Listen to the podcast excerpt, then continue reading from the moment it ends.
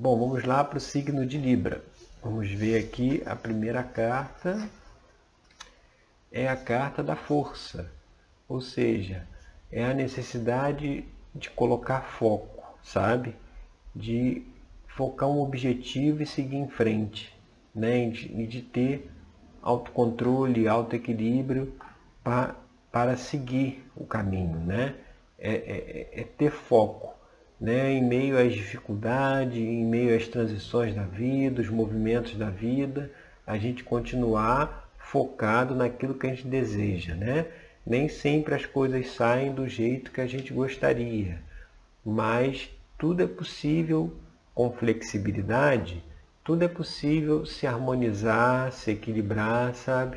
E a gente precisa é, é, ter em mente esse tipo de, de conceito, né?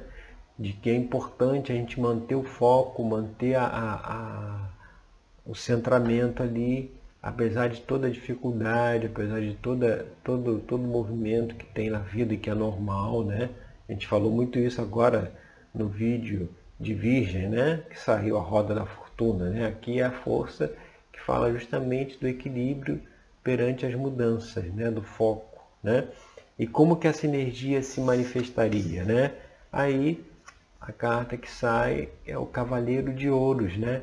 O Cavaleiro de Ouro é aquele, é, vamos dizer assim, devagar e sempre, sabe?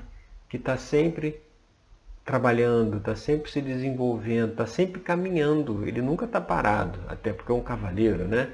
Ele nunca está estático, ele está sempre em movimento e é aquele que, que, que é prático, sabe? Então é, é, é, é, trazer também essa praticidade é característica do naipe de ouros, né? Então trazer também essa coisa de, de esse foco aí da força, a gente colocar isso em termos práticos, né?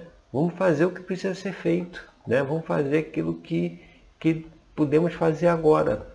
O futuro ainda não chegou, o passado já foi, então a gente só tem o presente. Então vamos agir agora, vamos agir no presente, né?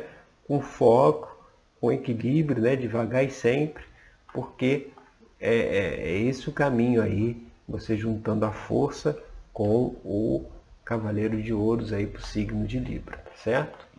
Vamos então agora para Escorpião.